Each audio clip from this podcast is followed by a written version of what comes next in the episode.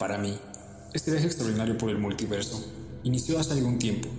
Sin darme cuenta, poco a poco se me fueron presentando las señales de que yo también tenía que portar mi pequeño granito de arena para transmitir el mensaje universal que todos conocemos, pero que olvidamos rápido. No es que me sienta especial, simplemente yo me encontraba receptivo en un lugar en donde se conecta el espacio exterior con nuestro planeta.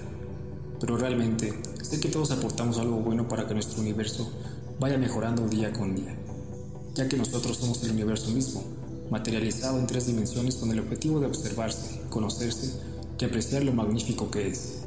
Todo comenzó una noche de Año Nuevo en el estado de Morelos. Yo me encontraba observando el cielo estrellado en una zona cercana al cerro del Teposteco. Sin tenerlo previsto, pude apreciar como una estrella fugaz atravesaba de lado a lado toda la bóveda celeste. Claro que me alegré de haber presenciado aquel evento, pero no fue hasta dos años después cuando conecté los puntos y supe que esta fue la primera pista de las muchas que se me presentaron. Como dije, tuvieron que pasar dos años para que yo sin planearlo me encontrara nuevamente en el estado de Morelos festejando la entrada de un nuevo año y pudiera hacer conciencia de estas señales. Si me di cuenta, es porque a partir de esta noche me empezó a costar bastante trabajo dormir, ya que en mis sueños escuchaba murmullos que no lograba descifrar, o cuando lograba entender el mensaje, cuando despertaba ya no lo recordaba.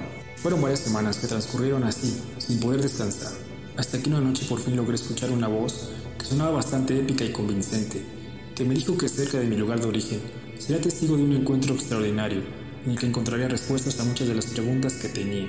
Al principio dudé, pero después de meditarlo por varias horas, llegué a la conclusión de que la estrella fugaz, los avistamientos de ovnis durante los dos años anteriores y los mensajes nocturnos me estaban conduciendo a un camino desconocido, pero interesante. Así que decidí aventurarme a desenredar el hilo de todos estos augurios. Las noches siguientes, tuve que seguir interpretando los mensajes y deduje que en pocos días tendría que llegar a la zona del silencio en Mapimí, Durango pero algo me dijo que no estaría solo para presenciar aquel misterioso evento. Alguien con muchas dudas, al igual que yo, me estaría esperando y me ayudaría a resolver el enigma. Cuando se llegó el día, efectivamente en aquel desierto se encontraba un individuo al que me referiré como el maestro, ya que nuestras identidades aquí no son las importantes, sino más bien lo importante es la información que transmitimos. Después de un rato de conversar con el maestro, empezamos a ver claramente cómo 16 elipses luminosas se acercaban con una trayectoria hacia nosotros.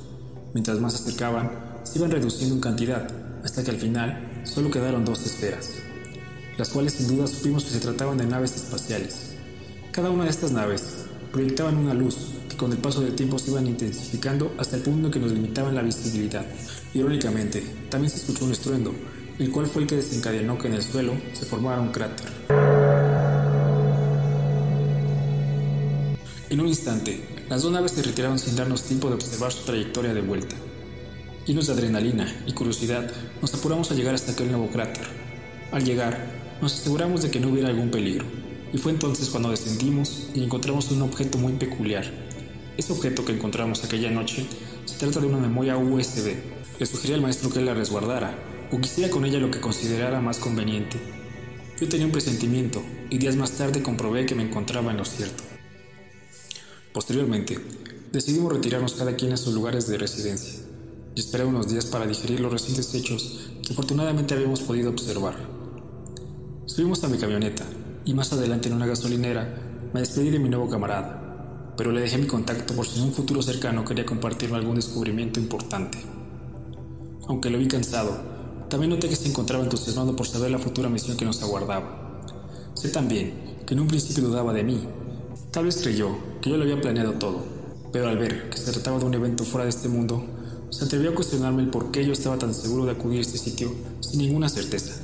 A lo que con toda honestidad le respondí que la vida es eso, para experimentarla y aprender de cada decisión que tomamos. No importa si al final no es lo que esperábamos, la verdad es que ya ganaste si tienes una nueva historia que contar. Varias semanas después, yo me empecé a sentir raro Veía mi entorno como si fuera ajeno a mi realidad. Me sentía como un forastero. Mi intuición me decía que algo no cuadraba, así que estuve atento para divisar algunas señales que, por cierto, no tardaban mucho en llegar. Y fue así, cuando una noche, mientras admiraba el cielo estrellado, a mi memoria empezaron a llegar distintos flashbacks de unas visiones que no sabía que nos habían mostrado al momento de ser cegados por las luces que proyectaban las naves de aquella noche. Estas luces funcionaron como portales para que pudiéramos viajar y observar el mar de universos que desembocaron del Big Bang. Estas distintas dimensiones están interconectadas porque salieron de la misma fuente. Se originaron en el punto cero. Y si existen distintas versiones de la realidad, es porque el universo de universos se experimenta desde distintas perspectivas para poder tener todas las respuestas de todas las preguntas. Suena impactante, pero el multiverso es real. No puede existir solo uno, ya que la energía creadora es infinita y siempre está en movimiento. El multiverso es tan tangible que se puede ver a pequeña y a gran escala.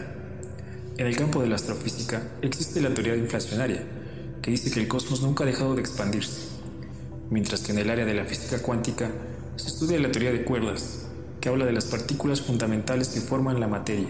Estas partículas subatómicas tienen forma de cuerdas al vibrar en distintas frecuencias pueden comportarse como fotón o como quark o como electrón. Todo depende de las oscilaciones. Entonces, es muy posible que las características de cada universo dependan de cómo es que está vibrando. Pero también se puede ver de esta forma. En nuestro plano, cada cabeza es un universo y cada que te llega una idea a la mente, está sucediendo un nuevo Big Bang, que es la energía potencial para que materialices infinitas creaciones o infinitos sucesos en tu vida que dependiendo qué decisiones tomes es como se irá bifurcando tu propia historia. Así que, ¿por qué no tener un objetivo claro por el cual insistir?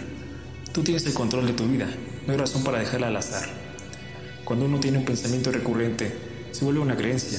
Esta creencia es el programa que gobierna tu cerebro. Por eso yo te digo, piensa y enfócate en las cosas que sí quieres para ti y lograrás vivir la realidad que anhelas. Tú eliges en qué dimensión quieres estar. Pero eso sí te digo, tú vives en el universo correcto y vivir es el mejor regalo.